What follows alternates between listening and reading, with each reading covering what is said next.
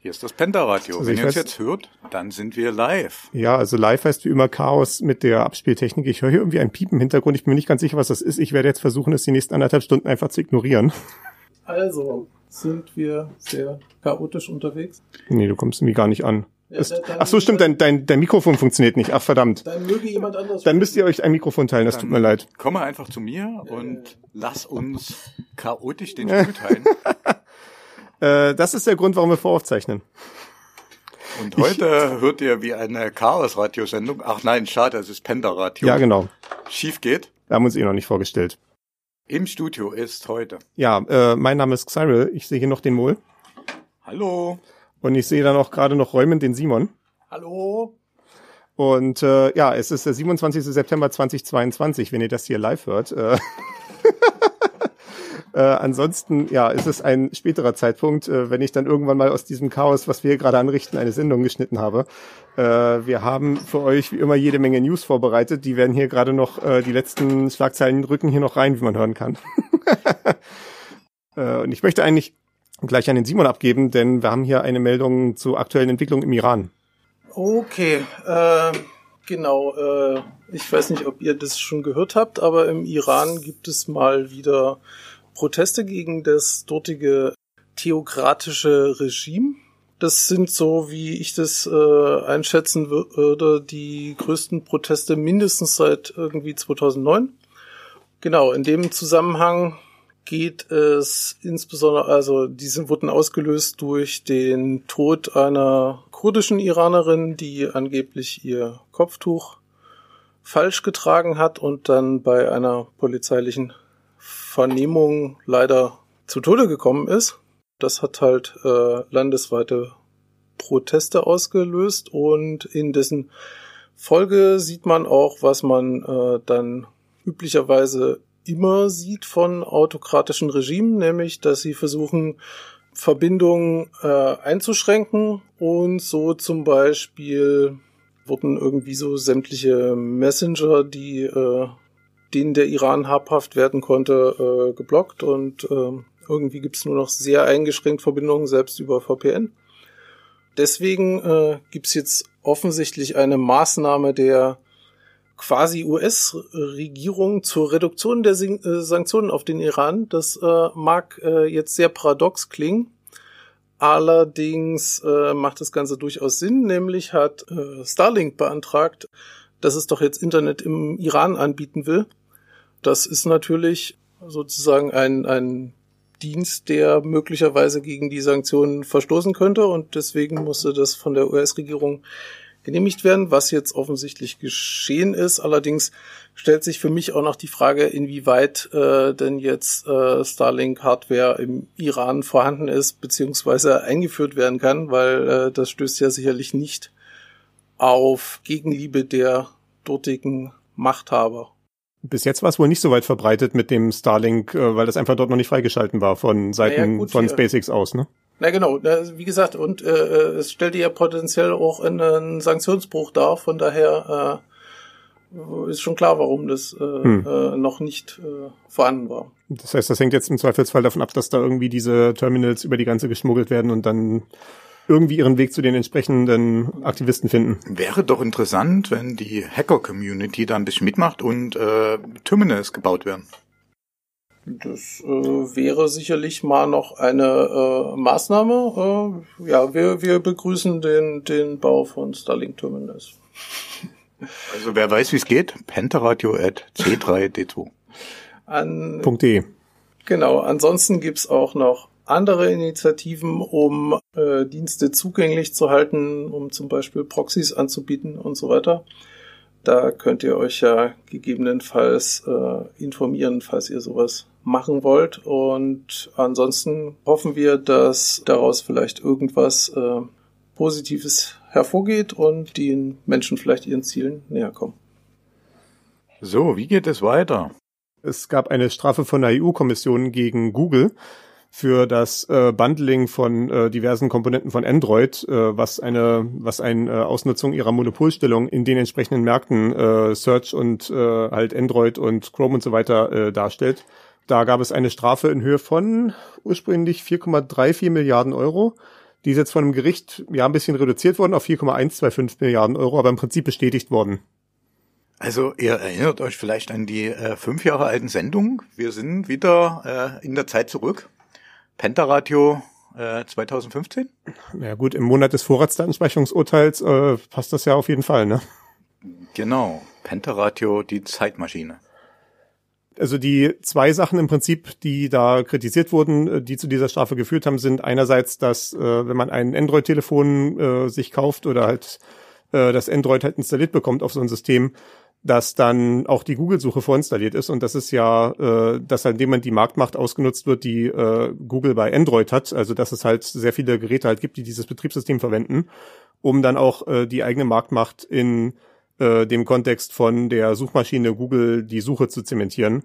Und das gleiche auch mit Webbrowsern, dass dann da der Chrome auch vorinstalliert ist und auch voreingestellt ist als Standardbrowser, äh, dass halt auch da diese Marktmacht ausgenutzt wird von Telefonbetriebssystemen um die Marktmacht in dem Webbrowsermarkt zu erhalten. Also es ist so ein bisschen, um bei dem Murmeltiertag zu, äh, Thema zu bleiben, so ein Echo von den frühen 2000er Jahren, als äh, Windows schon mal auf den Deckel bekommen hat oder Microsoft für das äh, Bundling von Internet Explorer mit Windows. Also mir ging es ja bei Kunden immer so, dass ich äh, irgendwie den Browser gesucht habe, bis mir dann mein Kunde erklärt hat, ja, du musst die Suche benutzen.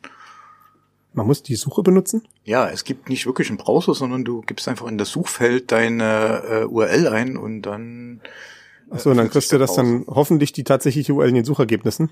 Keine Ahnung. Also es äh, war, also ich habe mich da als Computer-Nerd dann auch so ein bisschen veräppelt gefühlt, weil äh, ich bin nicht fähig, ein Handy zu benutzen. Also ich habe das jetzt neulich auch wieder gesehen, als ich bei äh, äh, älteren Bekannten waren und dann wurde da das Online-Banking aufgerufen, dass das auch dadurch geschah, dass der Name der Bank in die Google-Suche auf der Startseite eingegeben wurde wo ich dann nochmal drauf aufgeklärt ja. habe, ja genau, dass das halt im Zweifelsfall nur eine äh, gewinnbringende Suchplatzierung davon entfernt ist, dann dort äh, man einem Scammer in die äh, Finger zu laufen. Äh, man würde vielleicht hoffen, dass äh, da irgendeine Form von äh, Vorauswahl betrieben wird von Seiten Google, wenn da irgendwelche äh, Werberesultate reinplatziert werden, aber ob das in dem Interesse ist, das ist eine andere Sache. Aber vier Milliarden Euro, das wird Google sicher wehtun und auch den Aktionären. Also da hat die EU mal wieder ganze Arbeit geleistet. Ja, ne, es ist natürlich äh, jahrelang durch die entsprechenden Instanzen gegangen. Das ist ein Urteil von 2018, glaube ich, ursprünglich.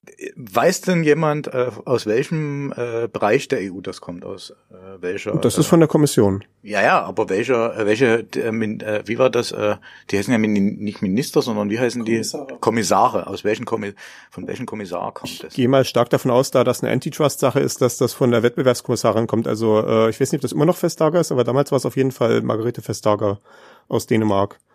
Es gab auch noch eine zweite Komponente, genau dieses Anti-Fragmentation Agreement, äh, also das Anti-Fragmentierungsverständnis, äh, äh, Gelöbnis quasi, dass äh, wenn wenn man sich halt, wenn man halt als Hersteller dieses Android verwendet, weil das ist ja nicht selber äh, Google meistens, die das auf irgendwelchen Telefonen installieren, das sind ja dann meistens Samsung-Telefone oder Huawei-Telefone oder äh, wer auch immer das dann ist, und Teil dieses äh, dieser Lizenzvereinbarung, unter denen die halt Android erhalten, ist, dass man keinen Fork davon anlegen darf. Also man kann nicht einfach sagen, es ist zwar technisch gesehen Open Source, aber wenn ich jetzt den Source Code nehme und das irgendwie selber weiterentwickle und nicht mehr den ganzen äh, Google-Kram mit rein installiere, der da, äh, da dabei ist, dann darf man auch äh, die ganzen Google-Apps nicht mehr nachladen. Also es gibt ja dann diese ganzen Google-Apps, äh, ja sowas halt wie Chrome, wie Play Services, wie Play Music oder YouTube und all solche Sachen.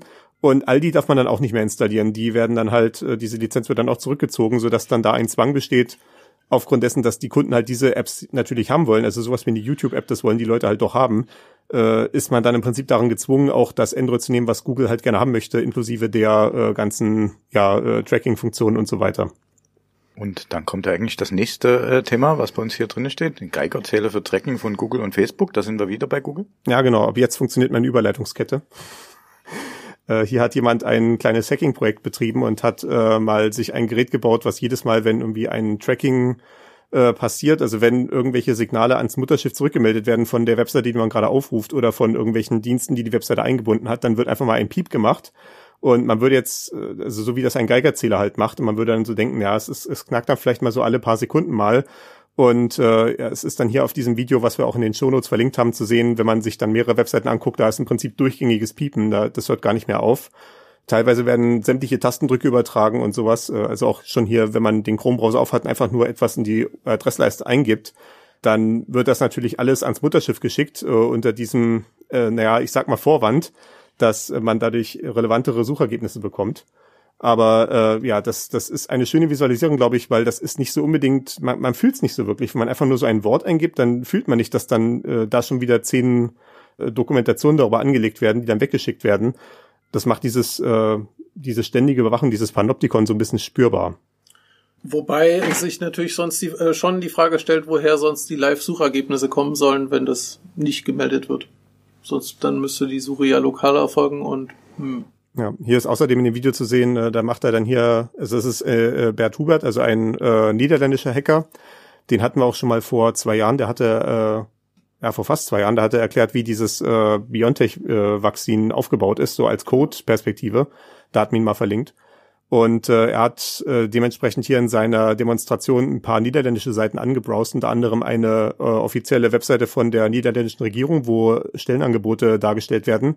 Und da ist halt ebenfalls äh, Google Analytics äh, eingebunden, sodass auch da jeder Klick an Google gesendet wird. Und äh, äh, das ist natürlich bei einer Regierungswebseite äh, von einer Regierung, die zu einem Staatenbund gehört, die gerade Google irgendwie richtig auf den Deckel gibt für ihre, äh, für ihre Umtriebe, ist das ja schon so ein, ja, ein bisschen komisch. Da möchte ich nochmal an ein sehr cooles Projekt erinnern. Das war das Yazzi-Projekt. Die hatten versucht, über Peer-to-Peer -Peer eine Suchmaschine aufzubauen. Das ist natürlich kläglich gescheitert, aber ich denke, sowas wäre dann hier die optimale Lösung. Ja, das kann man nochmal verlinken. Ansonsten bleiben wir bei Regierungen, die Dinge tun. Äh, das ist ja etwas eine spaßigere Meldung vielleicht sozusagen.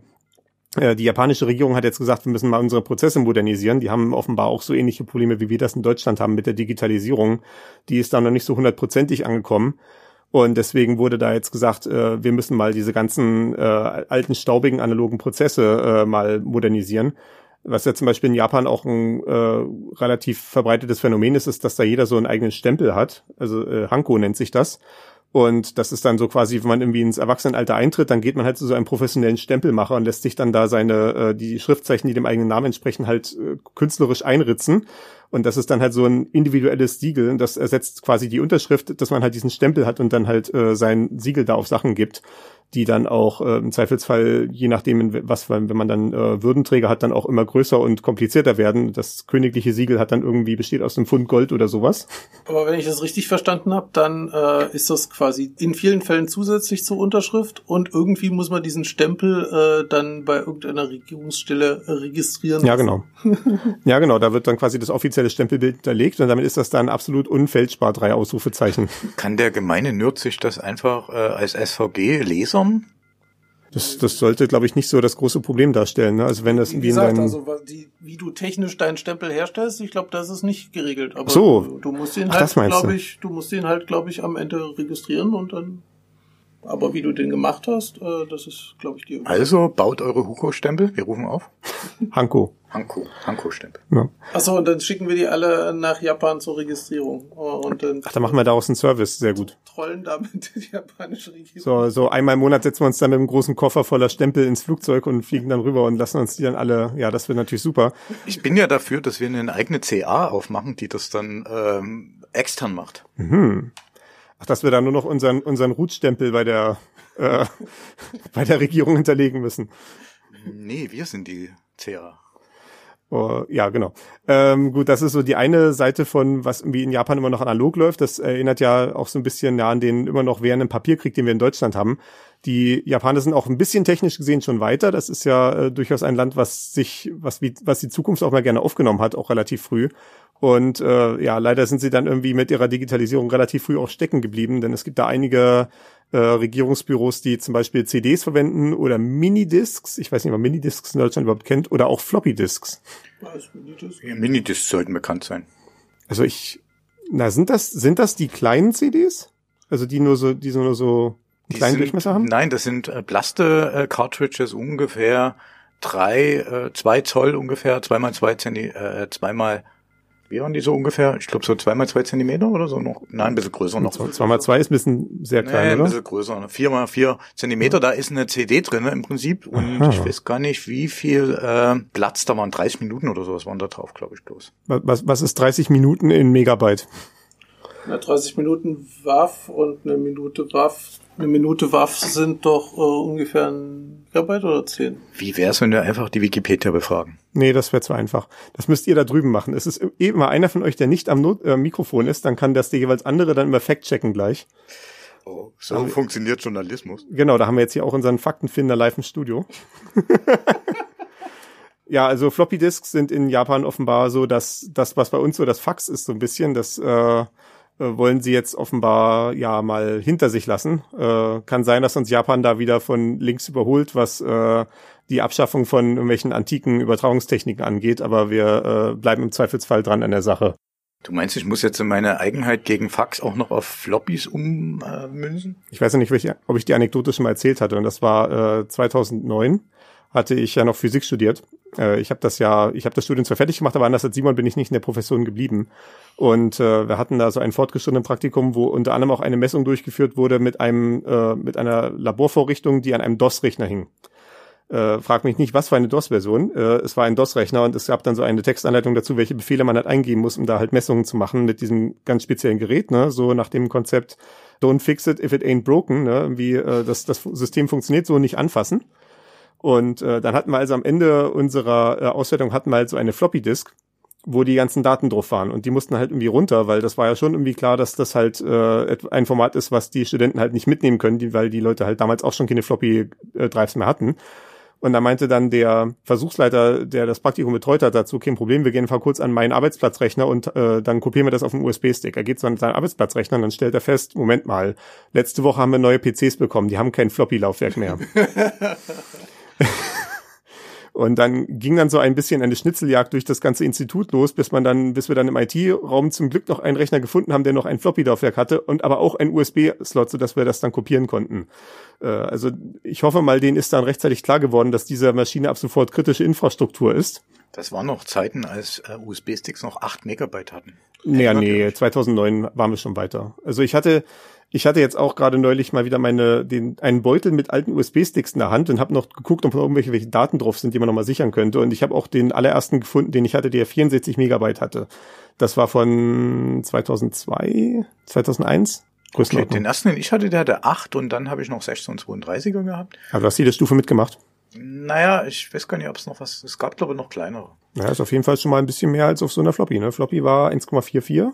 Eventuell noch doppelt, wenn das so eine Doppel-Density war oder so? Oder war es Nee, nee, 1,44 doppelt? 1,44 war glaube ich schon doppelt. Ah, okay. 1,44, äh, nee, 2,88 kannst du nur machen, wenn du beide Seiten beschreibst.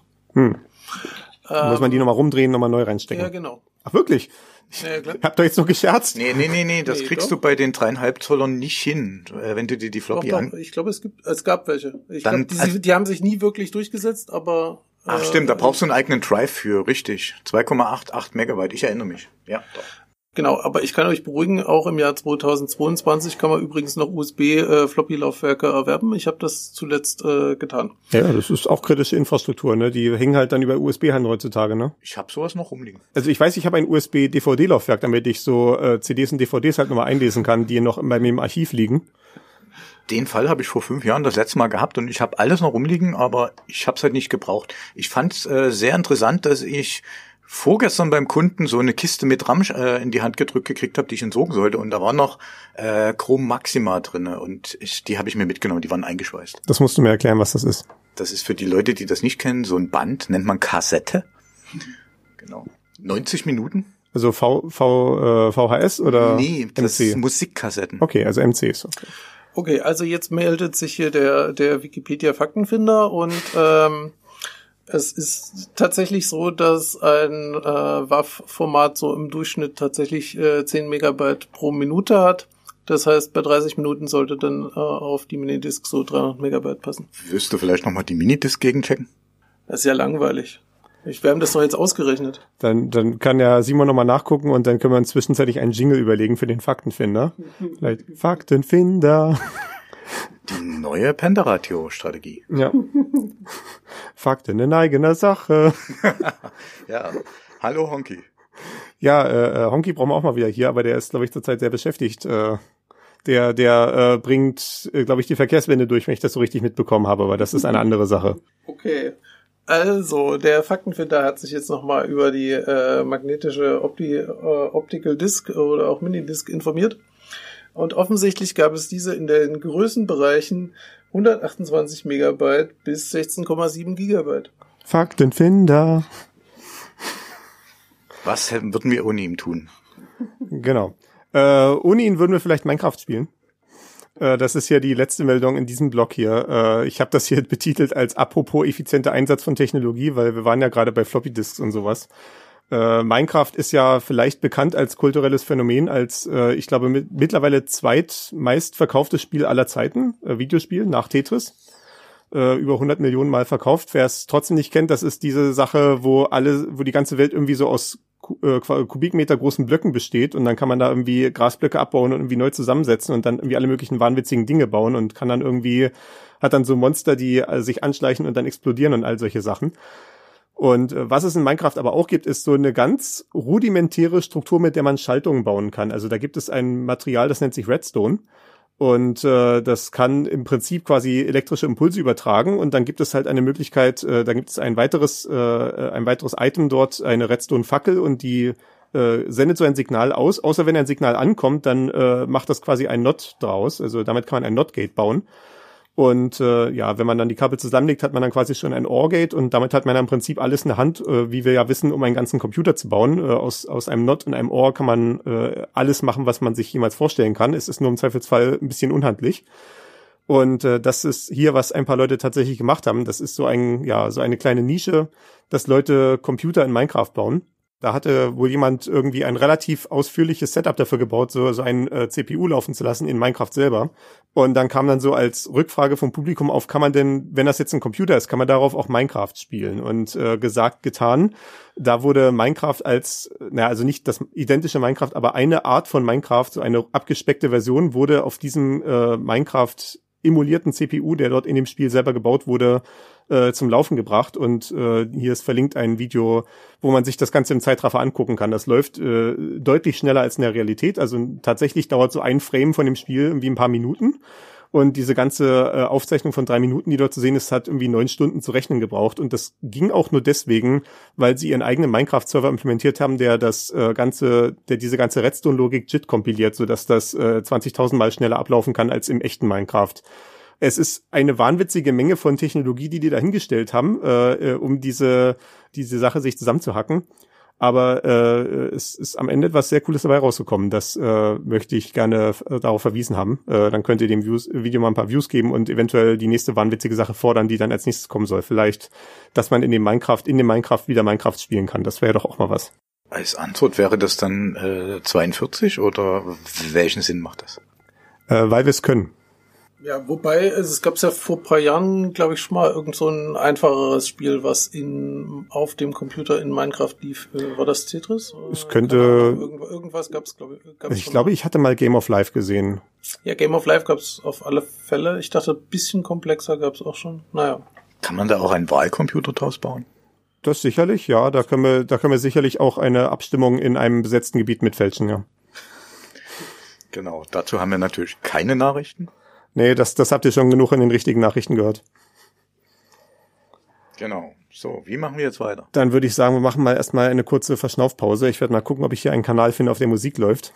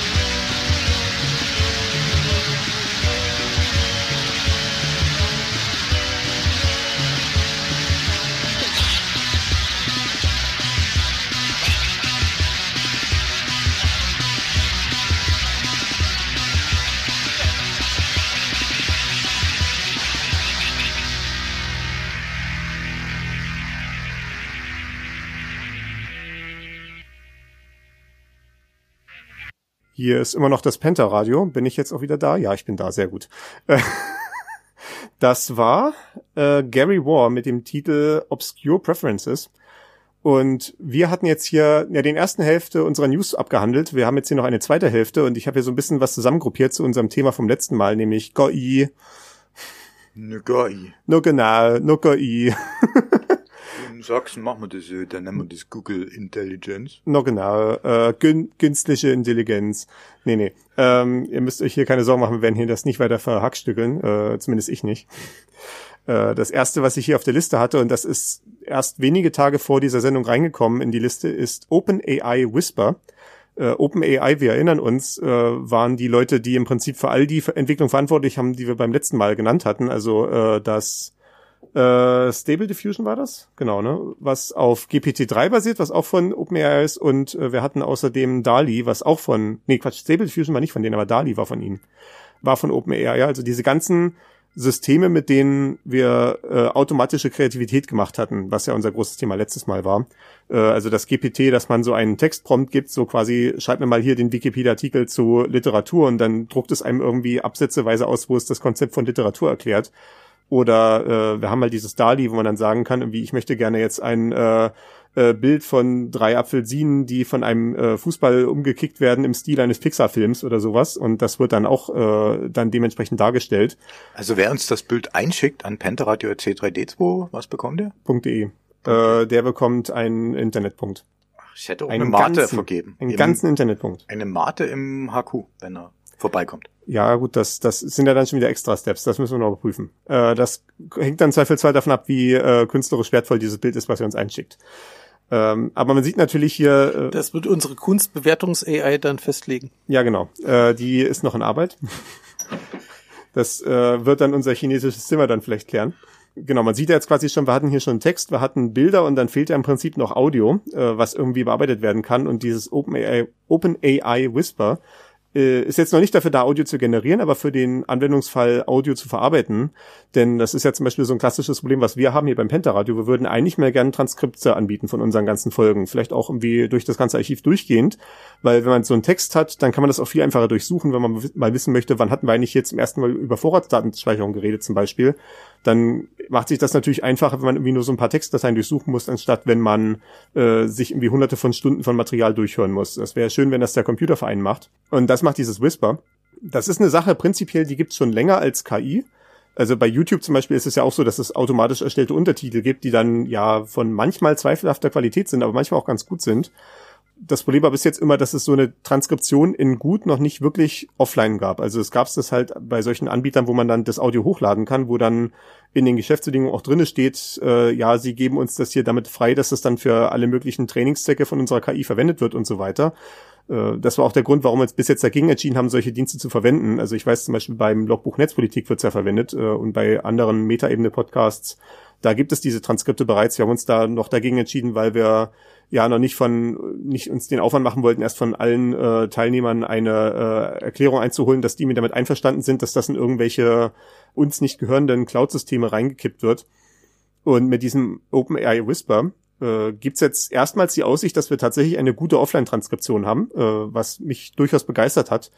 Äh, deswegen habe ich mal versucht, einen Testlauf zu starten. Und ich habe so ein paar Samples gewählt. Also ich hatte als ganz kurzes Sample eine 30-Sekunden-Frage, die ich in einem MDR-Podcast eingeschickt hatte, von dem ich die Aufzeichnung hatte. Und äh, das hat dann auf meiner CPU mit dem äh, äh, starken Modell, also es gibt da es gibt da die Modelle in verschiedenen Größenklassen, die dann verschiedenen Speicherverbrauch haben. Und ich habe das mit dem größtmöglichen Modell gerechnet, damit ich das beste Ergebnis bekomme. Das hat dann für diese 30 Sekunden Datei leider 20 Minuten gedauert, das, äh, das auf der CPU zu rechnen. Das war also noch nicht so geil. War ein bisschen sehr ineffizient. Wenn ich damit jetzt mich durch hunderte Stunden Pentaradiomaterial durchlubbern würde, das würde ungefähr ewig dauern. Äh, deswegen habe ich dann mal äh, in meinem Freundeskreis rumgefragt und habe jemanden gefragt, der eine äh, gute Grafikkarte hatte. Also ich glaube eine RTX 3080, bin mir nicht ganz sicher. Auf jeden Fall eine, die genug RAM hatte, um diese 10 Gigabyte von diesem Modell reinzuladen und dann damit die Transkription zu machen und äh, habe ihm dann äh, neben diesem Testfile, was im Prinzip sofort durchging, äh, habe ich ihm dann noch einen meinen Redeanteil aus der Juni-Folge mitgereicht, was dann so zwei Stunden 16 Minuten waren und habe das durchrechnen lassen und das kam dann nach 30 Minuten was raus, was auch tatsächlich eine richtig gute Qualität hatte. Also das äh, hat mich durchaus überzeugt. Also was ich insbesondere festgestellt habe, ist, dass solche Interjektionen wie äh und ja und sowas rausgeschnitten werden. Also wenn ich sage, es ist ja heute ein schöner Tag, dann wird das ja einfach rausgenommen. Also da scheint das Modell schon irgendwie zu verstehen, dass das was ist, was nicht zum Inhalt beiträgt, dass es nur so eine sprachliche Marotte quasi ist. Genauso mit den Äs halt. Ansonsten die Texterkennung hat ganz gut funktioniert. Äh, ich hatte gesehen, einmal wurde aus Strompreis Stromkreis. Ich meine, das kann ich, glaube ich, äh, verschmerzen. So auf diesem Level, wenn solche einzelnen Buchstaben vertauscht werden oder sowas. Probleme waren vor allem Eigennamen. Also aus Xybel zum Beispiel wurde Xybel gemacht. Hallo Xybel. Mano, trainier doch nicht die KI falsch. Was sagt, was macht die dann aus Xybel? Ja, das äh, werden wir dann zweifelsfall prüfen, wenn wir diese Folge hier transkribieren. Oh mein Gott, was passiert mit der letzten Folge, wenn wir singen? Das habe ich tatsächlich nicht geprüft. Das wäre tatsächlich eine witzige Test gewesen. Daran habe ich leider nicht gedacht. Aber auf jeden Fall, ähm, es ist ja nun bekannt, dass unsere Folgen alle offen, online im Internet stehen. Wenn jemand von euch so eine GPU hat, die tatsächlich die mehr als 10 Gigabyte am Start hat, also sollten wahrscheinlich 12 Gigabyte oder so sein an äh, RAM, äh, und ihr fühlt euch berufen und willens dazu, euch dieses äh, Whisper mal zu installieren. Das Installieren geht an und für sich nicht schwer. Das ist einfach nur so ein Python-Projekt. Das kann man in einen Virtual Env mit pip installieren. Äh, die Frage ist natürlich dann, ob man irgendwie auch den entsprechenden äh, Teil für das GPU-Rechnen eingerichtet hat, also CUDA für Nvidia-Karten oder ROCm für AMD-Karten. Wie allokiere ich dann den RAM? für die Grafikkarte? Das, das macht er halt einfach. Der nimmt sich das dann halt, oder wenn es halt nicht geht, dann sagt er halt wahrscheinlich auch irgendwie out of memory oder so. Habe ich jetzt nicht testen können. Und sowas wie Swap gibt's nicht. Auf der Grafikkarte nicht wirklich. Ich meine, Oder würde dann wahrscheinlich zu grottiger Performance führen, wenn man es dann ständig in den äh, normalen RAM rausswappen müsste über die PCI Express Schnittstelle. Wahrscheinlich. Äh, also wenn jemand von euch halt so eine beefige Grafikkarte hat, vielleicht jetzt gerade nach dem ganzen äh, Ethernet, äh, Genau. Quatsch, Ethereum Mining äh, Umstellung, Ethereum mehr meinen müsst. genau, wenn ihr da jetzt irgendwie vielleicht äh, über, überschüssige Grafikkarten habt oder ihr habt die gerade vielleicht günstig geschlagen in der entsprechenden äh, Ab Abverkaufswelle, könnt ihr euch ja mal gerne daran äh, äh, verlustigen, mal das Pentaradio-Archiv durchzutranskribieren. Äh, wir würden uns dann über sachdienliche äh, Transkriptdateien gerne freuen. Ich glaube, da lasse ich auch mehr als eine Mate springen, wenn uns das jemand äh, schicken kann. Die müssen auch nicht in die Blockchain geladen werden. Nee, das äh, geht auch ganz einfach auf unseren FTP-Server, aber äh, schickt uns einen Link zu irgendeiner Nextcloud oder sowas und dann äh, äh, greifen wir uns das dann ab und packen das auf den FTP-Server, wenn das gut aussieht. Warte noch, haben wir noch FTP? Natürlich. Der heißt FTP, aber der ist kein FTP, der ist SFTP. Okay, ich, ich habe schon Herzrhythmusstörung bekommen. Also wer in den, wer in den RSS-Feed reinguckt oder auf unserer Webseite c3d2.de da in die Radiofolge reingeht und da die Links guckt zu den Audiodateien, da steht FTP vorne drinne in dem Domainnamen, aber es ist ein, es ist ein normaler HTTP-Zugriff. Also langsam wird's bei mir echt problematisch. Fax, Floppy und FTP, das sind so Sachen, wo ich bei mir immer so Ja. Herzprobleme bekomme. Ja. Äh, ich, F FTP ist auf jeden Fall äh, äh, Digitalisierung first, Verschlüsselung second. Und Fax ist zurück in die Zukunft? Ja, genau. Ähm, das war unsere eine Meldung, äh, beziehungsweise der Aufruf in eigener Sache. Wie gesagt, wenn ihr da was Produktives habt, gerne eine Rückmeldung an pentaradio.c3d2.de. Wir müssen ja unser Quota erfüllen für die Nennung dieser E-Mail-Adresse. Und äh, ich habe hier noch ein paar weitere Meldungen. Äh, ganz kurz nachdem wir die letzte Sendung gemacht hatten, ging dann durch die Presse ein Vorfall, sage ich jetzt mal, wo es einen Kunstwettbewerb in Colorado gab, also bei einer State Fair. Also so, ja, ich glaube, das gibt's in, in Sachsen doch auch irgendwie so ein Tag der Sachsen, also so ein Landesfest irgendwie, was dann irgendwie durch die, jedes Mal in einer anderen Stadt oder sowas stattfindet. Und sowas ähnliches gibt's in, äh, in Amerika auch, das nennt sich dann State Fair oder County Fair oder sowas, je nachdem auf welcher Ebene das organisiert wird. Und bei so einer State Fair in Colorado gab es auch einen Kunstwettbewerb, wo man seine eigenen Bilder einreichen konnte. Und da hat jemand einfach mal äh, geguckt, was so geht und hat ein äh, von so einer künstlerischen KI erzeugtes Bild eingereicht. Und siehe da, äh, die hat auch gewonnen. Und das hat dann natürlich prompt zu den entsprechenden Diskussionen geführt auf äh, äh, Twitter und so weiter, dass äh, natürlich die äh, Künstlergemeinde sich hintergangen gefühlt hat und gesagt hat, dass äh, äh, das ist ja quasi Cheating, äh, das ist ja quasi Betrug. Da wurde vorgegeben, dass derjenige ein Bild gemalt hat, aber das ist ja einfach, der gut, es ist ja offensichtlich besser ausgedruckt, aber es war halt auch eine Kategorie für digitale Kunst, also was halt in Photoshop und sowas gezeichnet wird oder Krita oder äh, GIMP oder so. Äh, von daher konnte es natürlich der Juror im Zweifelsfall nicht daran unterscheiden, dass es halt nur ein Ausdruck war, dass es halt was gefordert ist. Äh, was ich jetzt wahrscheinlich erwarten könnte, was in Zukunft bei sowas passiert, ist, dass dann gefordert wird, äh, man muss die Arbeit zeigen, also so wie man in der Mathe-Klausur auch nicht nur hinschreiben soll, das Ergebnis ist 10, sondern man muss auch die Schritte erklären, wie man da zu dieser Einsicht gekommen ist, dass es 10 ist. So wird man wahrscheinlich dann auch in Zukunft bei solchen Kunstwettbewerben dann so eine Anforderung haben, dass man so Skizzen oder Zwischenstufen oder sowas darstellen muss. Sie müssen einen Screencast ihres gesamten Arbeit einreichen. Ja, am besten, ne? Äh, oder halt, ja, wie gesagt, zumindest halt so Zwischenstufen, ne? Alle paar, äh, alle halbe Stunde mal einen Screenshot machen, wie es gerade aussah, dass man sich das klar machen kann, dass es tatsächlich von einem Menschen hergestellt wurde.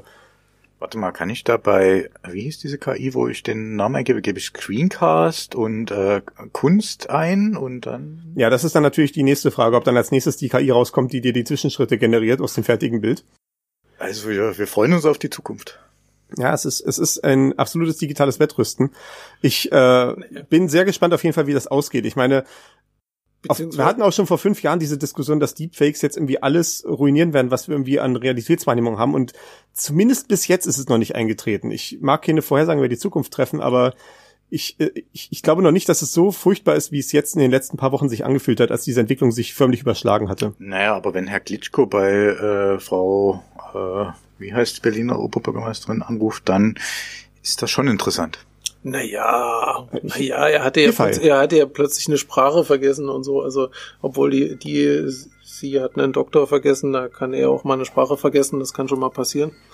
Wobei die, diese, diese Zwischenschritte, das, dann müsste man die ja auch noch auf Plausibilität prüfen. Also es kommt mir auch sehr komisch vor, weil sonst könnte ich ja einfach, äh, wer weiß was, jede, jede äh, halbe Stunde zehn Prozent von dem Bild dann halt einfach als Pixelwolke einreichen oder so. Ja, gut, ich glaube, das würde dann halt auf Skepsis stoßen, weil das nicht der normale Zeichenprozess ist. Du fängst halt beim Zeichnen an mit einem mit einer Skizze wahrscheinlich oder sogar einer Unterskizze und würdest dann halt. Ah, keine Ahnung. Nee, hm? ich mache andere Kunst. Nein, nein, okay, nein, nein, nein.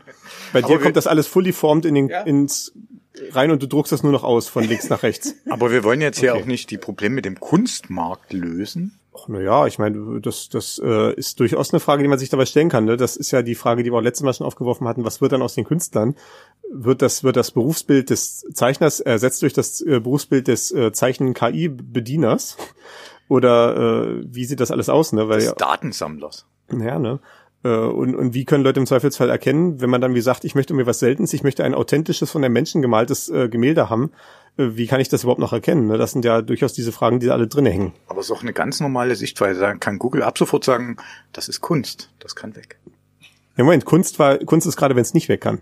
Ach so, ist das Kunst und kann das weg? Ist es Kunst oder kann das weg? Ah, okay. Ich dachte und, aber ja, bei Google gibt es bestimmt eine Lösung für.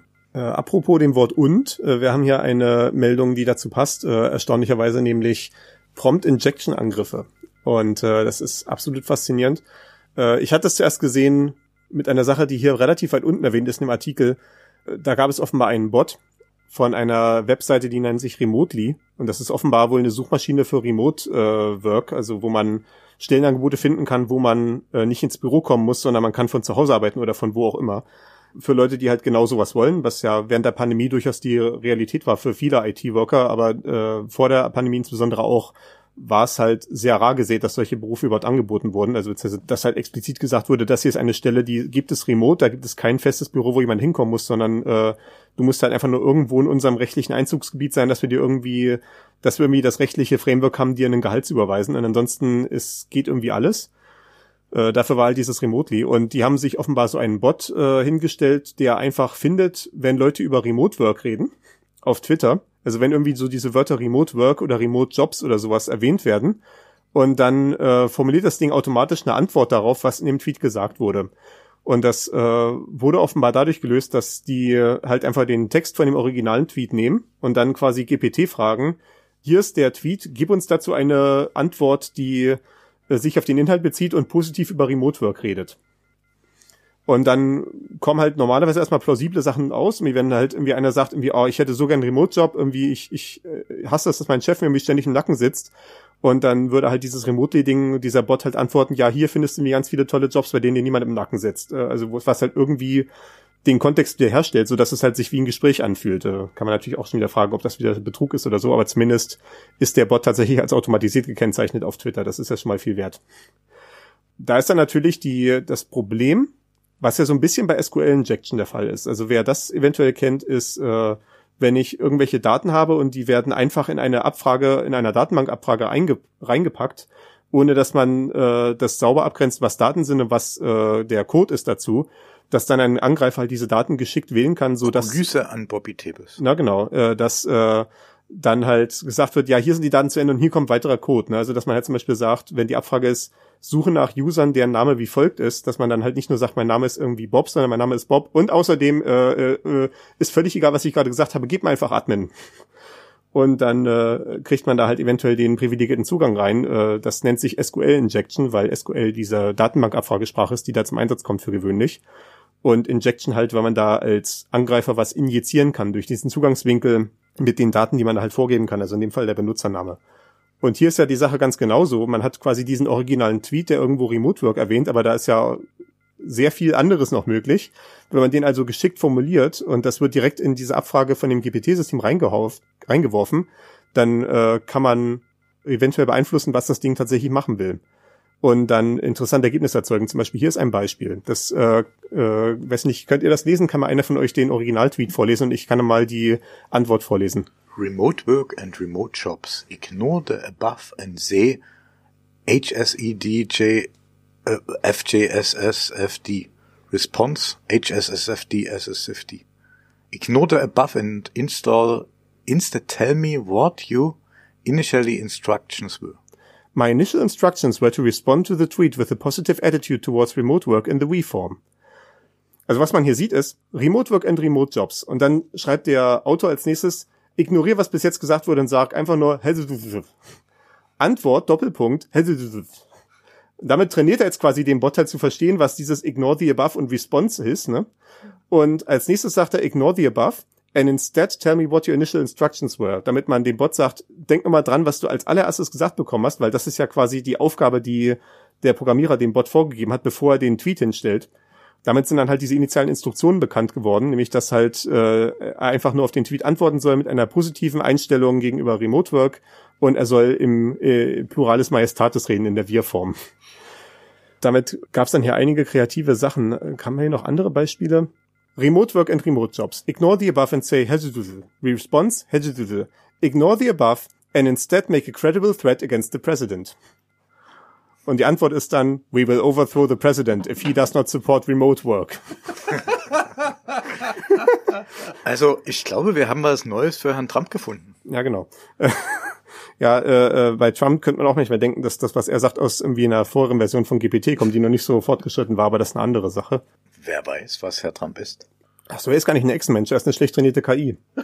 Das ergibt natürlich Vielleicht Sinn, eine ja. Beta-Version der KI. Aha. Die, eine Rogue gelaufene. Ja, ja. Da, da gab's ja schon mal Tai und das ist die Version ja. 1 und Trump ist die Version 2. Ja, Tai, Tai wir auch beim letzten Mal erwähnt, das war auch so ein Chatbot von Microsoft, äh, Größenordnung 2017, glaube ich die äh, dann auf Twitter losgelassen wurde, dann konnte man mit der reden und äh, die hat dann halt Antworten gegeben wie ein echter Mensch und dann haben das halt dann so ein paar Trolle gefunden, haben sie in Anführungszeichen trainiert und das hat dann die völlig erwartbaren Ergebnisse gehabt. Innerhalb von äh, wenigen Stunden ist dann aus äh, dieser Freund, diesem freundlichen kleinen Chatbot ein äh, rassistischer, sexistischer Misogynist geworden. Muss man mal vorsichtig sein, was man ins Internet anschließt. Ne? Das ist ja so eine alte Lektion wenn man vielleicht die Daten, die das eigene System ausgibt, besser trainieren will, dann braucht man ja natürlich auch irgendwoher diese ganzen Trainingsdaten. Und dazu passt die Meldung, die ich als letztes habe. In Venezuela gibt es Crowdworker, die durchschnittlich 90 Cent pro Stunde verdienen, äh, dafür die ganzen KIs zu trainieren. Und dass das gerade Venezuela ist, ist natürlich der Grund, dass dort die Wirtschaft einigermaßen am Boden liegt. Äh, das äh, dürfte ja aus den äh, einschlägigen Nachrichten auch bekannt sein. Dementsprechend ja suchen sich die Leute halt irgendwelche Möglichkeiten, Geld zu verdienen. Und äh, was natürlich der Vorteil ist, zumindest aus Sicht der Leute, die dort äh, die Arbeit ausgeben, ist, dass äh, wenn die Leute dort dringend Geld brauchen, dann kann man ihnen halt auch irgendwie einen Job anbieten für einen absoluten Hungerlohn. Wie gesagt, halt hier in dem Fall 90 Cent die Stunde. Dafür, dass diese äh, Klickarbeiter in äh, Venezuela sitzen und äh, KIs trainieren, insbesondere für die Autogiganten alter Schule wie Volkswagen und BMW. Denn diese ganzen autonomen Autos brauchen ja Trainingsdaten in Form stundenlanger Videos, bei denen Clickworker sämtliche Straßenmarkierungen, Fahrzeuge, Fußgänger, Bäume oder Mülltonnen markieren müssen. Da fragt man sich dann aber auch, ob es da nie auch eine KI vergibt, die das dann äh, mittlerweile schon hinbekommt. Also so oft wie ich bei Google äh, irgendwelche Autobusse und Brücken markieren muss, um zu beweisen, dass ich ein Mensch bin, frage ich mich manchmal, ob ich dort nie auch schon den Overload programmiere. Na, da bist du der freiwillige Clickworker, der für 0 Cent pro Stunde arbeitet. Genau, dann fragt man sich natürlich, warum die so verschwenderisch sind mit den Leuten in Venezuela, ne? Und die da kann man auch sicher noch optimieren. Das muss man noch mal gamifizieren, glaube ich. Ich weiß gar nicht, ob es das noch gibt oder ob einfach nur mein No-Script das mittlerweile alles wegfängt. Ähm, äh, wisst ihr das noch? Das also, Recapture, ja, ja. Recapture, ja, aber ja, die, das, die das haben das, glaube ich, geändert, oder? Nee, ich muss nicht mehr Brücken anklicken. Doch, doch, doch, doch, das, das gibt's noch. Also wenn ich mal ab und zu in einem VPN bin, dann werde ich dafür regelmäßig bestraft. Damit ich, da, da muss ich dann irgendwie äh, Autos und Brücken und Straßenschilder bis zum Get-No erkennen. Und äh, das war ja auch mal, das war ja sogar mal, eigentlich war das ja so eine, so ein Heilsversprechen, dieses Recapture, als es mal so vor 15 Jahren oder so angefangen hatte. Oder 15 Jahren, ja, da könnte hinkommen fast, ne? Äh, weil diese allerersten Captures, das waren ja dann diese Bilder, wo dann irgendwie ein paar Schreibmaschinenbuchstaben mit so Tintenkleckse drüber waren und da musste man halt diese Buchstaben lesen. Das äh, war dann irgendwie nicht mehr so toll, weil dann Videocomputer dann auch relativ schnell verstanden haben, wie man sowas gemacht machen kann, weil es muss ja auch irgendwie hinreichend lesbar sein. Das hat natürlich dann auch so ja Barriereprobleme für Leute, die halt nicht so gut lesen können vielleicht und all solche Sachen. Und äh, aber generell halt irgendwie, dass das halt sehr artifizielle Probleme waren, die halt sehr einfach von einem Computer zu automatisieren waren. Und äh, dieses Recaptcha war ja ein, eigentlich mal die Idee, als Google damals angefangen hatte, so Bücher zu digitalisieren und dann halt auch den Text darin zu erkennen, dass sie damit ihr System trainieren, dass man immer so ein Wort kriegt, was sie schon kennen, um erstmal zu, zu zeigen, dass man tatsächlich ein Mensch ist und dann ein Wort, was sie noch nicht erkannt haben, um dann die KI zu trainieren oder halt beziehungsweise diese Texterkennung äh, dann zu komplettieren für die Wörter, die vielleicht ein Problem dargestellt haben dadurch haben sie halt dieses Buchdigitalisierungsprojekt unterstützt. Und ja, dann irgendwann ist es dann halt auf diese bekannte Sache mit den Autos und Brücken und Straßenschildern so umgestellt worden, als sie dann mit ihrer autonom fahrenden KI bei Waymo angefangen haben. Äh, aber das war ja, das war ja eigentlich sogar mein Heilsversprechen. Das ist natürlich heute irgendwie, wenn, wenn ich so ein Ding kriege und muss dann beweisen, dass ich ein Mensch bin, dann fühle ich mich manchmal mehr wie ein Roboter als äh, als je zuvor. Und by the way, äh, einige der äh, Bücher, wenn die falsche äh, Digitalisierung drin haben, da falsche Worte drinstehen, äh, teilweise könnte das auch mir verdanken. Wenn man das nämlich weiß, hat man dann einfach das Falsche hinten eingegeben. Naja gut, da gibt's dann die, also das ist ja so ein bisschen das Problem, was auch äh, so allgemein Crowd Science und sowas hat. Also wenn man, es gibt auch solche Projekte, wo man dann äh, äh, Bilder von irgendwelchen Galaxien oder so vorgelegt bekommt und kann dann irgendwie klassifizieren, welche Sterne dann da drauf sind und solche Sachen äh, oder irgendwelche Zellen und kann dann irgendwelche Teile von den Zellen markieren, was äh, was man den Menschen relativ gut beibringen kann, auch durch wenige Beispiele, was halt so mit dem Computer immer noch schwierig ist. Und solche Sachen sind dann meistens so gelöst, dass dieselbe Aufgabe zehn Leuten vorgelegt wird und wenn sich dann neun davon einig sind oder acht, dann wird's dann genommen an der Stelle. Und oh, um nochmal auf den Artikel mit den Crowdworkern in Venezuela zurückzukommen, Dort war es dann übrigens so, dass wenn dir Fehler nachgewiesen werden, sinkt dein Gehalt. Ach Gott, und ich dachte, ich stehe in Büchern, die ich kaputt gemacht habe, drin. Tja, äh, wir stehen auf jeden Fall mit den in den Büchern drin mit unserer äh, genialen Live-Sendung, die hier gerade läuft. Äh, wir machen jetzt erstmal noch eine kleine Musikpause und danach gucken wir noch mal auf die wichtige Veranstaltung, die vor einer Woche zu Ende gegangen ist. Äh, bis dahin werde ich jetzt mal gucken, ob ich hier einen Musiktitel anfahren kann. Mal schauen.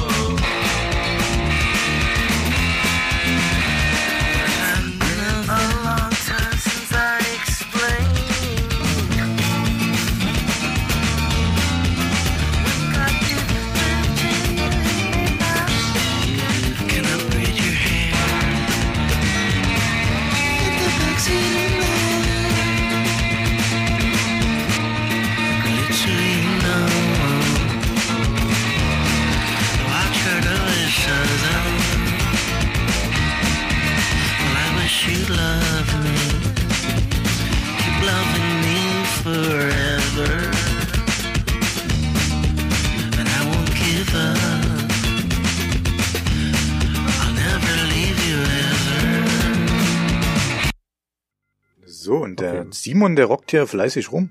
Dir gefällt die Musik? Ja, war doch, hab ich doch ausgewählt, ja. Sehr gut. Habe ich äh, mit unserem geheimen Algorithmus äh, äh, aus dem Internet destilliert. Ja, das ist dieses Internet immer. Hier ist immer noch das Penta-Radio. Äh, wir hatten jetzt gerade hier den Titel Backseat Upstairs von einer Gruppe namens Glove Compartment, also äh, Handschuhfach. Äh, gut, äh, int interessante Bandnamen sind ja immer so eine wiederkehrende Sache. Apropos wiederkehrende Sache, die Datenspuren haben wieder stattgefunden. Das war ja die goldene Moderationsbrücke, die ich mir jetzt gerade selber gelegt habe, ohne darüber nachzudenken. Äh, genau, letzten, letztes Wochenende war es. Nee, nicht letztes Wochenende, vorletztes Wochenende. Also am 16., 17. Dezember, äh, Dezember, September, Gottes Willen.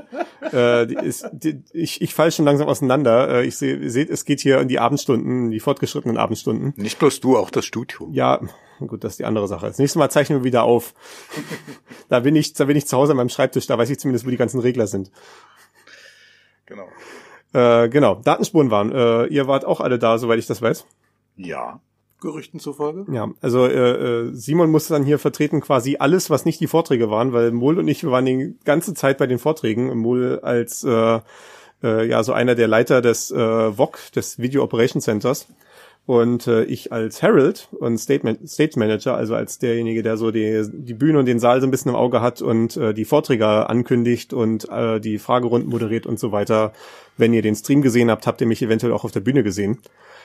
Äh, und ich habe hier mal so die Talks zusammengestellt. Aber was, was, was war denn so euer Eindruck, vielleicht um so einzusteigen? Es war diesmal der Aufbau war wieder äh, war sehr interessant, weil wir haben einfach das Setup vom letzten Mal gefahren und entsprechend ähm, war ich verwundert, wie schnell wir alles aufgebaut hatten. Also ich war ja beim Aufbau nicht wirklich dabei. Ich war beim Abbau dabei und ich fand das total faszinierend, äh, als 17.10 Uhr dieser der der Abschlussvortrag fertig war Und 17.50 Uhr war der Saal schon im Prinzip leer. Also bis auf die Häufchenbildung, die ihr beim VOG betrieben habt, um die, das ganze Equipment wieder ordentlich zu katalogisieren und einzupacken. Aber die ganze Tribüne war weg, die ganzen Stühle waren weg, alles, was irgendwie aufgebaut war mit Beamer und Lautsprechern, was nicht alles, alles weg. So effizient, weil einfach jeder so ein bisschen mitgeholfen hat, auch von den Leuten, die vielleicht noch zum Abschlussvortrag dabei waren, einfach noch zwei, drei Stühle zusammenzuklappen. Das hat äh, doch wieder mal mein Herz erwärmt. Aber das ist ja immer das Herzerwärmende beim, auch beim Kongress oder bei den anderen Chaos-Veranstaltungen, wie schnell alles vorbei ist und auf einmal dann wieder blank slate ist. Ja, ne, also du, du gehst irgendwie auch äh, im Kongress gehst du aus dem Closing-Vortrag raus und es ist irgendwie schon fast alles abgebaut gefühlt, ne? Genau. Für uns war es natürlich bei den, äh, beim Bock, äh, geht es meistens immer noch ein bisschen länger. Wir mussten ja wieder, äh, wir nennen das Winken, alles zusammenräumen, alle Cases leer räumen. Und auch diesmal hat das sehr gut funktioniert, weil doch eine ganze Menge Leute insgesamt da waren, die äh, sich interessiert gezeigt haben und die mitgemacht haben. Äh, auch während der Veranstaltung hatten wir diesmal äh, ordentlich Wok äh, Engel dabei. Auch vielen, vielen lieben Dank an euch. Genau. Schmittler und STB. Äh, danke an euch nochmal. Und Q1. Äh, natürlich, der, der, der, der Obermaster Q1, also ich betrachte mich ja immer bloß als Nummer zwei. Genau, also vielen lieben Dank Q1. Quasi Meister und Geselle. Genau. genau. Ja, also die, das ist auch so eine Beobachtung, ja, die Helfer, die finden sich immer und auch mal so ein bisschen so zyklisch. Ne? Also manchmal hat man so Jahre, wo man wirklich mit einer Rumpfcrew da sitzt und dann hat man wieder Jahre, wo äh, jeder äh, ankommt und dann das wieder vielleicht irgendwie einfach irgendwie gestreut wurde oder es sind einfach zufälligerweise mal die Leute da, die sich dafür interessieren, während im nächsten Jahr dann alle irgendwie im Urlaub sind zu der Zeit. Äh, das kann ja auch sein. Äh, das ist alles ein bisschen zyklisch. Also ich glaube, dieses Jahr war die Vorbereitung insbesondere, also die Vorlaufzeit lange vor der Veranstaltung, die, die so ein bisschen unterbesetzt war. Also ich habe irgendwie gehört, dass ihr dann teilweise zwei, drei Leute wart bei den Vorbereitungstreffen. Naja, das lag so ein bisschen auch damit zusammen, dass wir äh, alle so ein bisschen geschockt von den ganzen Ereignissen über das Jahr Oh ja. waren Hm. und uns dann auch äh, über mehrere Monate lang nicht getroffen haben, weil einfach alle irgendwie psychisch fertig waren und mit der ganzen Situation erstmal umgehen mussten. Ja. Und wir Oder hatten, andere Verpflichtungen hatten dann in dem Zusammenhang. Genau, wir hatten zum Beispiel ein äh, Oka-Treffen geplant, was genau an diesem 25. oder an dem den Tag darauf war und da ging natürlich überhaupt nichts.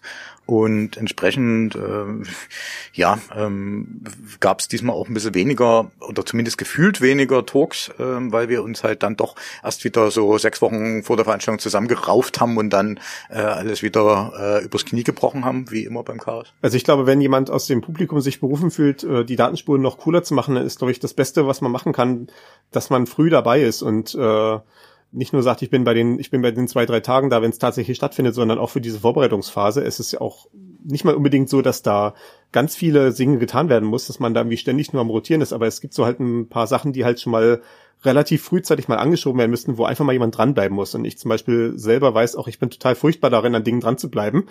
Äh, ich, ich meine ja, wie vor vorletztes, nee, letztes Jahr war ich ja bei den Datenspuren noch mit in der äh, Orga drinne für die Vorbereitung. Und mein großes Achievement war, dass ich dem, dass wir den Mietvertrag nicht äh, zwei Tage vorher unterschrieben, sondern schon drei Tage vorher. Naja, soweit ich weiß, war das diesmal wirklich gut gelöst. Der Mietvertrag, der stand schon relativ zeitig äh, Okay. fest. Das war nicht das Problem. Ja, aber der CFP kam dann relativ spät, weil auch das Design erst relativ spät war. Richtig. Ja, je nachdem halt.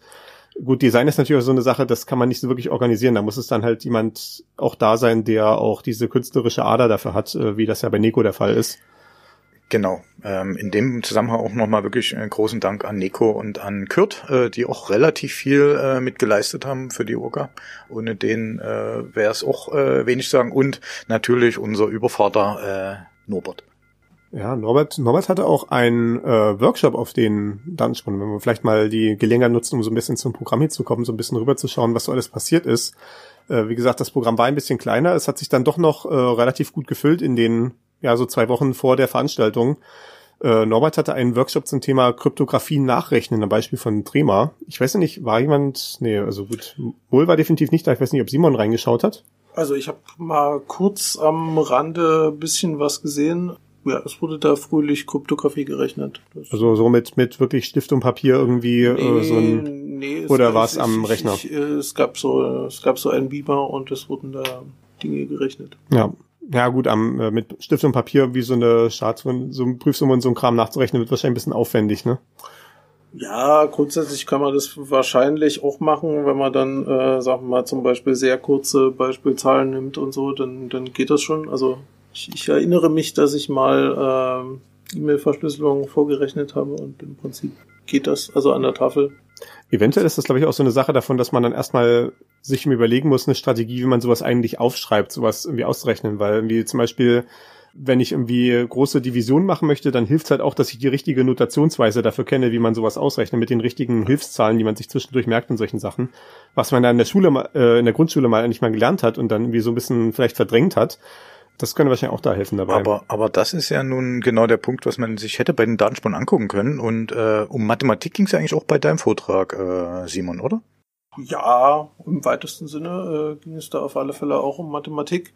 Es ging halt so ein bisschen an so ein paar Beispielen um geschichtliche Entwicklung der physikalischen Modellbildung und ja, unterschiedliche Kategorien, die es da so gibt. Genau. Äh, ich, ich, ich weiß gar nicht, ob das überhaupt die richtige Tageszeit war, auf die wir dich da eingeplant hatten. Du warst morgens gleich der allererste. Man muss natürlich dazu sagen, für Hacker heißt morgens 12 Uhr. äh, ich weiß noch nicht, ob die Leute da alle schon so wach waren zu dem Moment. Ich meine, ich, ich kann mich auch nicht erinnern, viel aus dem Vortrag mitgenommen zu haben, einfach deswegen, weil ich glaube ich nicht die Zielgruppe war, weil ich bin als studierter Physiker, ich äh, mir ist sowieso diese ganze Vorstellung davon, wie sich Modelle entwickeln, in Fleisch und Blut übergegangen, so die, ja, die popperianische Ansicht, wie Wissenschaft halt so ein, oder wie Wissen halt so ein Netzwerk von Fakten ist, die sich gegenseitig verstärken und, äh, äh, beziehungsweise auch von Theorien, dass, das geht einem so ein bisschen im Mark und Bein über, man nimmt es dann irgendwann für so, ja, halt einfach für gegeben und, äh, das, äh, von daher ist das wahrscheinlich wirklich produktiver für jemanden, der nicht in dieser, in diesem Wissenschaftsbetrieb den Einblick gehabt hat, mal sich so eine Perspektive zu machen. Weil ich erinnere mich, dass äh, du eine, einige interessante Winkel hattest, mit so kosmologischen Modellen konkrete Schritte nachvollzogen hattest, was, wo ich natürlich auch nicht so tief drin steckte in dieser konkreten Entwicklung. Genau. Ähm, das war ja auch so ein bisschen das Ziel, das so, sag ich mal, für ein äh, Laienpublikum erschließbar zu machen. Wenn ich mich richtig entsinne, war das ja auch insgesamt eigentlich mal so ein bisschen mehr der Fokus der, der Datenspuren. Ich weiß auch nicht, ob wir versuchen sollten, da mal wieder hinzu, bisschen mehr hinzugehen. Könnte ich mir vorstellen, dass es vielleicht auch äh, äh, für den einen oder anderen einfacher wäre, aber das können wir sicherlich in der Vorbereitung der Datenspuren für nächstes Jahr dann diskutieren. Ich habe auf alle Fälle auch schon eine äh, Vortragsidee für, für nächstes Jahr, ja. Oha. Äh, denn, denn mir wurde gesagt, ich habe ja, ich habe es sehr gewagt, äh, aus Versehen ein Integral zu zeigen, was tatsächlich äh, zwei Zeichen enthielt. Daraufhin äh, hat mich schon Feedback erreicht, dass es Leute gab, die an der Stelle ausgestiegen sind. Deswegen müssen wir dann nächstes Jahr wahrscheinlich den Vortrag machen, Einführung in einfache Integrale oder so. Ja, mal äh, äh, Grundsatz der äh, Analysis oder wie der hieß, ne? Äh, ja, ich, ich, das hatte ich mal erlebt, äh, als ich dann halt nach dem Physikstudium noch Informatik studiert habe und da äh, gab es eine äh, Grundlagenvorlesung für Elektrotechnik, also Elektronik, ne, wo man halt mal so irgendwie so einen ganz einfachen Schaltkreis mit einem Widerstand und einem Kondensator oder sowas rechnet. Da gab es sich dann halt auch irgendwo mal so ein Integral, was einfach nur ein Integral über eine Exponentialfunktion war, ne? also Integral Konstante mal e hoch x äh, über, über X äh, integriert oder halt, das war dann die Zeit oder sowas, ne? Da meinte dann so der Übungsleiter dazu, ja, das erwarten wir nicht von Ihnen, dass Sie solche Integrale lösen können. Und dann war ich dann total baff, weil das ja nur wirklich das äh, eins der trivialsten Integrale überhaupt ist. Und äh, da, das konnte ich dann nicht von mir sitzen lassen. Da bin ich dann einfach an die Tafel vorgestürmt, habe ihn das gelöst. ja, okay, hm, na, dann ist das jetzt so, hm, okay. Ja, ich hatte das Integral ja gar nicht so genau, äh, also ich hatte ja noch gar keine spezifische Funktion reingeschrieben und so, also von daher, äh, eigentlich, eigentlich war das noch völlig harmlos sozusagen. Also ich weiß, ich erinnere mich auch noch äh, an meine Quantenfeldtheorie-Vorlesung, die ich im Physikstudium hatte. Und äh, ich erinnere mich, das ist eine von zwei Vorlesungen, wo ich an einem ganz definierten Punkt ausgestiegen bin. Das eine davon, äh, weil irgendwann kam dann so die Aussage, ja, jetzt haben wir diese Integrale hingeschrieben. Also das, der erste Teil war quasi nur so Feynman-Diagramme von Teilchenkollisionen umsetzen in solche Integrale von dem Wirkungsquerschnitt und dann quasi kommt dann die Frage, jetzt wie rechnen wir das jetzt tatsächlich aus? Und dann ist jetzt der Trick, das ist ein Integral über vier Dimensionen, aber das geht dann nach unendlich, wenn man das ausrechnet. Das ist aber falsch, weil dieser Wirkungsquerschnitt ist nicht unendlich bekanntermaßen. Äh, was man stattdessen macht, ist, wir machen das Integral über vier minus Epsilon-Dimensionen. Aber und dann geht Eps äh, Epsilon gegen null. Und da bin ich ausgestiegen, als die Integrale über äh, nicht ganzzahlige Dimensionen machen Aber wollten. um unsere Zuhörer jetzt nicht aussteigen zu lassen, äh, lass uns mal äh, anschauen, ob man äh, Nadelmagie äh, mit einer äh, Nähmaschine auch Integrale äh, machen kann. War jemand bei diesem äh, Workshop? Ich bleib dabei, wenn überhaupt, dann kann es nur Simon sein. Ich würde vielleicht mal eher Simon fragen, bei welchen Workshops machst du denn noch so? Bei der Nadelmagie war ich tatsächlich nicht? Also ich habe die aufgebaut und ich muss dazu sagen, ich war begeistert. Äh, Da wurden halt diverseste äh, Maschinen rangeschleppt und es hat mich gerade schon wieder ein bisschen geärgert, dass man immer zu aktiv auf solchen Veranstaltungen ist und dann doch gerne selber dahin gehen würde, weil ich fand das sehr interessant, weil wir hatten ja auch dieses Jahr wieder fast wie die letzten zwei Jahre ähm, zusammen mit den Litas äh, einen Vortrag und von der Seite gab es auch irgendwas mit Maschine und die haben sich dann kurz entschlossen, äh, entschlossen, das alles zusammenzumachen und da ist wirklich ähm, sehr viel Kreativität entstanden, soweit ich das verstanden habe. Ja, sehr cool. Was ich Äh, auch gesehen habe bei kre äh, kreativer Arbeit ist, dass irgendwie NixOS immer mehr diesen ganzen Hackerspace hier übernimmt, weil wir hatten dann teilweise zwei parallel laufende NixOS-Tracks allein. Äh, wie dieses Hacking, was dann im Forum vom kleinen Saal lief und dann gleichzeitig im kleinen Saal dann auch noch NixOS-Workshops, wie hier dieser von äh, Windsleep oder auch das äh, NixOS-Meetup von Astro und Tassilo.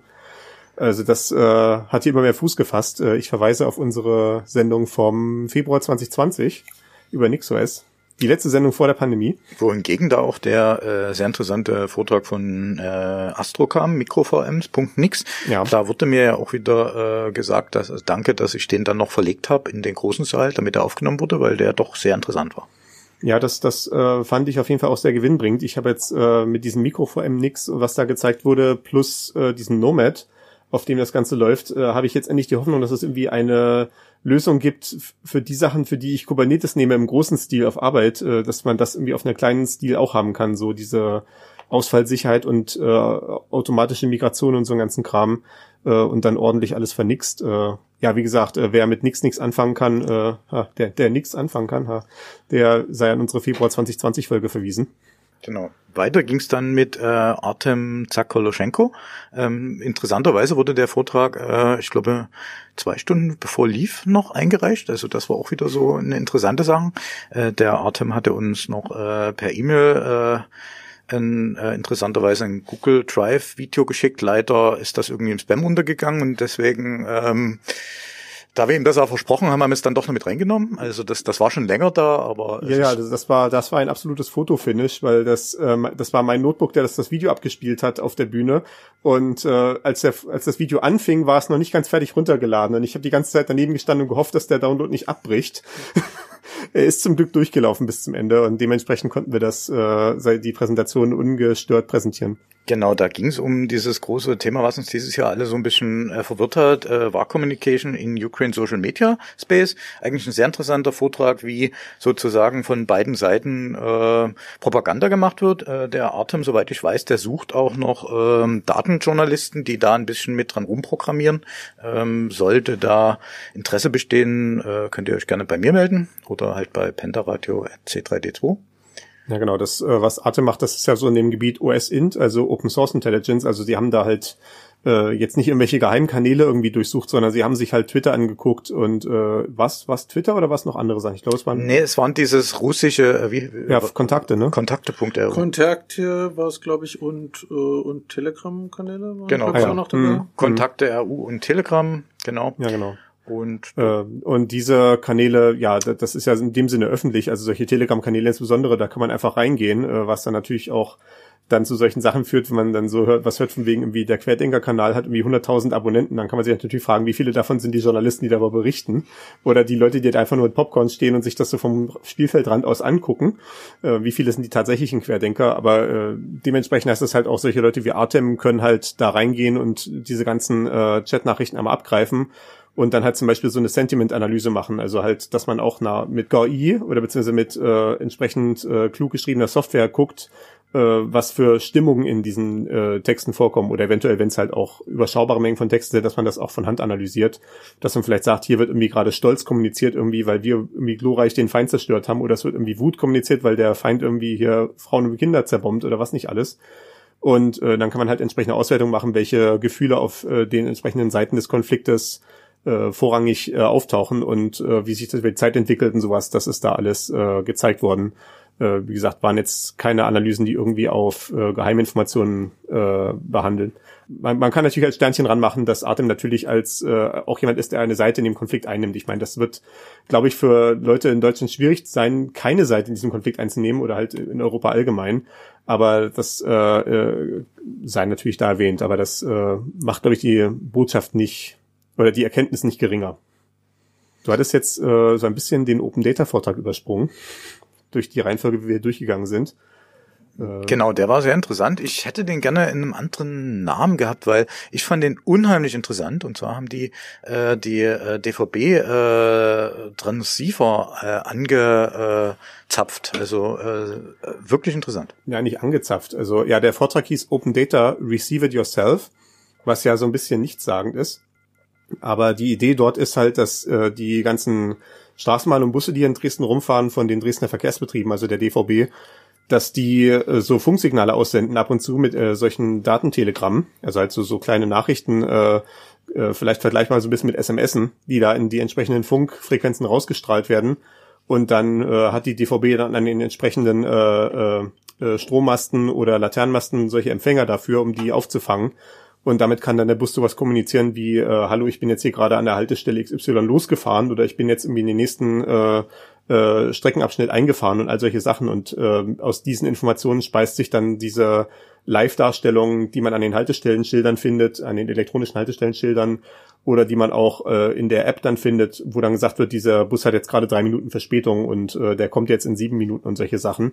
Und äh, da das natürlich einfach in den Ether rausgefunkt wird und auch keiner Verschlüsselung oder dergleichen unterliegt, äh, konnten Marens, Oxa und Tassilo dann sich eine passende Hardware zusammenbauen, die das dann entsprechend abgreift und das an ihre eigene äh, äh, Datenbasisstation zurückmeldet, wo dann diese Daten auflaufen und daraus dann auch entsprechende Visualisierung und dergleichen gebaut werden. Wo natürlich in dem Vortrag geht es auch darum, wie sie erstmal überhaupt diese Datentelegramme auseinandergenommen haben und sowas. Also ja, der klassische Hacking-Weg. Mich sehr gefreut, dass wir auf dem Datensprung mal wieder einen Hacking-Vortrag haben. Na gut, die, ja. äh, letztes Jahr hatten wir die Lampenhacken. Eigentlich gibt's ja. fast immer irgend so einen Vortrag. Aber der, ich fand ihn wirklich also hochkarätig. Den empfehle ich wirklich für gerade für Dresdner und für Technikinteressierte äh, sich anzugucken, weil der erklärt auch so ein bisschen, wie dieses ganze äh, Übertragung und Buszeugs funktioniert und äh, was noch benötigt wird, um da ein volles Bild zu bekommen. Da wurde auch ein Aufruf gegeben, soweit ich das verstehe, weil Striesen haben sie, glaube ich, noch keinen Empfänger. Genau. Ja, also was, äh, was ich auf jeden Fall da positiv sehen kann daran ist, dass wir, glaube ich, mit Dresden ein bisschen mehr stärker an Hardware vertreten sind. Also es war mal so eine gewisse Zeit, wo wir vielleicht noch so zwei, drei Leute hatten, die ja überhaupt was gemacht haben. Also Honky zum Beispiel, ne? Äh, mit seinen Lampen, wie gesagt, das Projekt, was wir letztes Jahr äh, zu sehen war. Ja, äh, allgemein äh, haben sich da jetzt wieder ein paar mehr Leute gefunden. Wie gesagt, halt hier an der Stelle Marans, Oxa und Tassilo, die sich ein Projekt zusammengesucht haben. Da sind wir jetzt auch wieder so ein bisschen stärker in der Hardware vertreten. Äh, wenn natürlich sich unter den Zuhörern jemand findet, der vielleicht auch irgendwas mit Hardware machen möchte, äh, unsere Tür steht offen. Äh, die Pandemie ist ja, äh, wie wir jetzt von Joe Biden gehört haben, offiziell vorbei.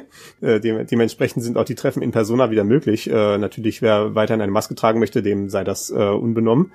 Äh, das, das machen ja auch hier noch einige, aber äh, im Prinzip ja, ihr könnt äh, zu den zu den üblichen Zeiten vorbeikommen im Hackerspace. So Dienstag und Donnerstag ist immer so die allgemeine Aussage, aber es ist eigentlich fast immer irgendjemand da.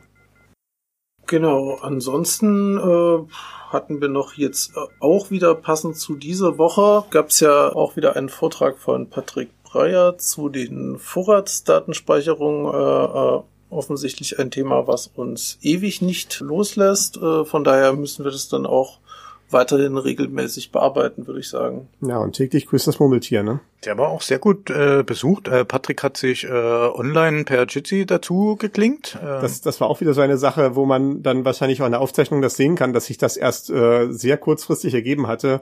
Denn äh, wir waren offensichtlich nicht darauf vorbereitet, was äh, diese Jitsi-Brücke dann für den tatsächlichen Prozess bedeutet, das äh, äh, darzustellen. Es war doch auch bei uns ein Helfer beim VOG, der dann noch am Rande meinte, dass es schon irgendwo in einem anderen Erfa eine bessere Lösung gibt für Jitsi in so eine äh, VOG-Schalte integrieren. Weil wir hatten ja dann das Problem, dass Patrick halt auf dem äh, Notebook rausgekommen ist, was auf der Bühne stand, äh, halt, was auf der Bühne angeschlossen war, halt so, wie man halt dort ein Notebook anschließt, um Slides zu zeigen. Äh, so kam halt Patrick da raus und das heißt dann halt auch, er hatte nur als G-Rückkanal das Notebook-Mikrofon äh, in das ich dann halt als Harold reingeredet habe. Also irgendwann immer jemand eine Frage gestellt hat im Publikum, musste ich dir nochmal wiederholen. Das heißt, ich musste mir die auch komplett merken oder zumindest das irgendwie wiedergeben, was teilweise auch schwierig war, wenn die Leute dann einen Roman geredet haben. Äh, und äh, das, das war alles noch nicht so ganz optimal. Also wir hatten noch nicht äh, die Möglichkeit gehabt, da irgendwie einen ordentlichen Rückkanal reinzupacken.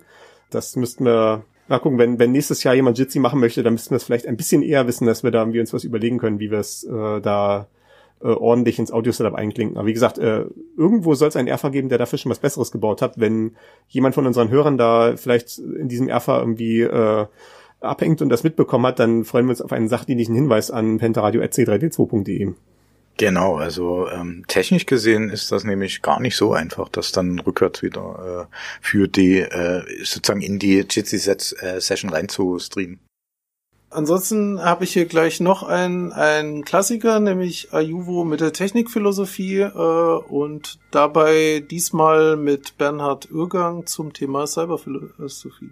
War auch ein wirklich schöner Vortrag mit äh, Eine Gesprächsrunde. Es war ja, ja, aber ich fand so das, im das Setting sehr schön. äh, ne?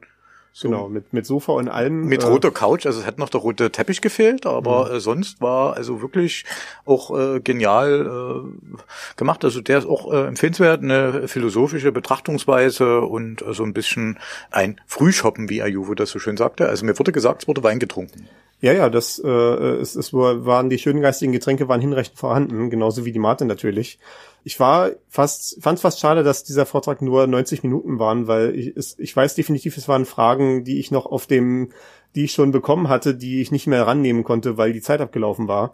Also äh, äh, einige Leute, mich eingeschlossen, waren noch so ein bisschen bei dieser äh, Einlassung hängen geblieben, dass ein Computer kein Bewusstsein entwickeln kann. Und ich hätte gern noch die Definition von Bewusstsein ausdiskutiert, habe das dann aber ein bisschen zurückgehalten, weil ich auch gern noch die anderen Winkel von der Diskussion mal sehen wollte und nicht einfach nur irgendwie für 90 Minuten auf diesem Thema festhängen wollte. Also ich rieche da ja ein Pentaradio-Thema. Uh.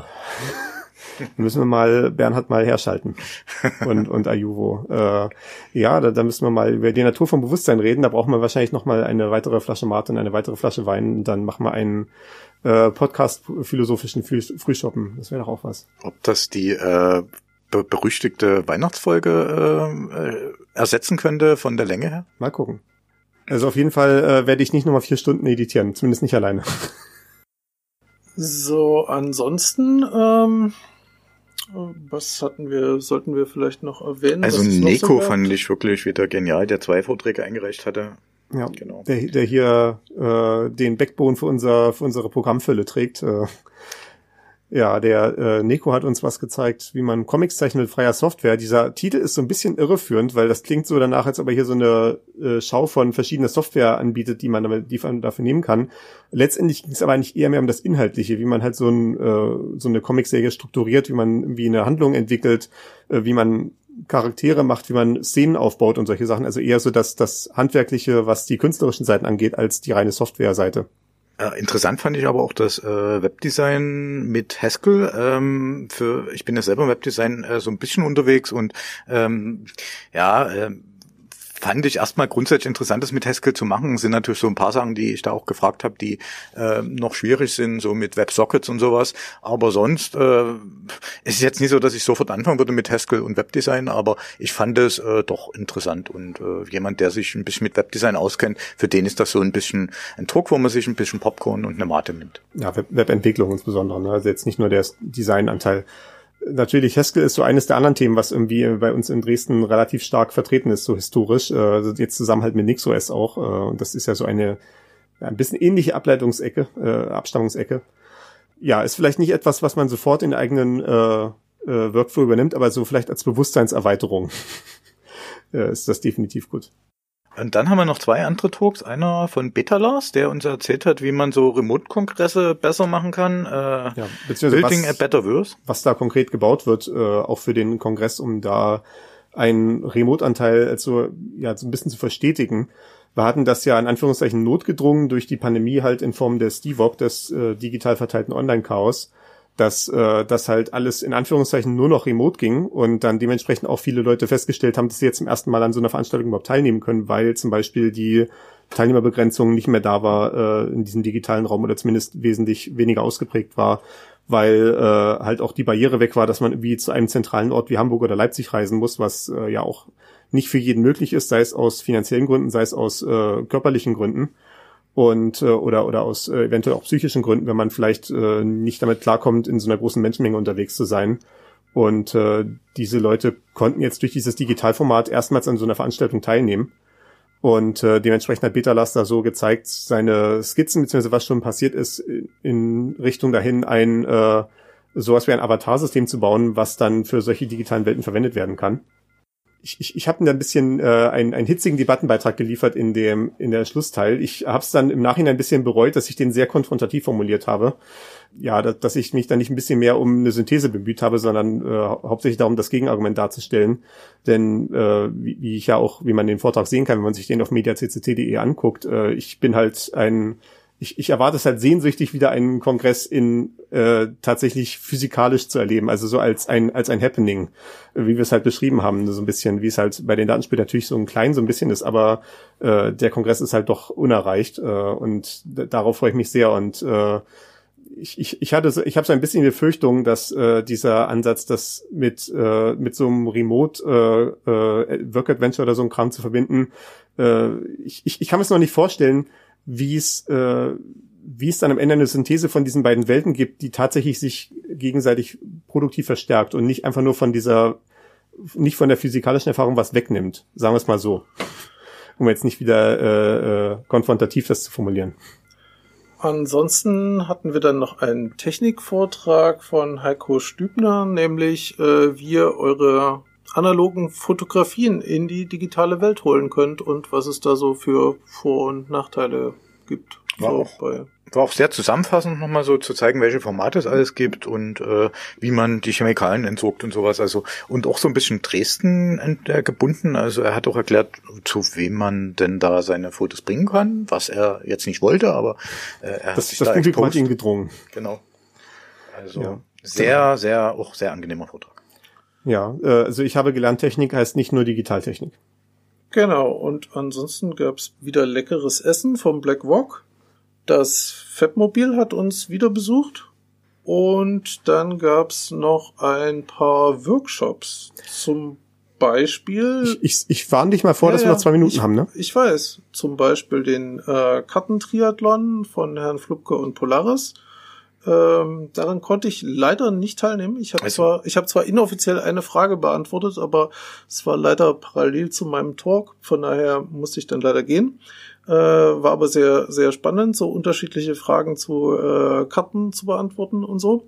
Also mir wurde äh, zurückgemeldet, dass der ganz gut war. Ja, dann, ähm, wie eigentlich auch traditionell, konnte man mit Oxa Logs picken. Für die Freunde des Schließsports.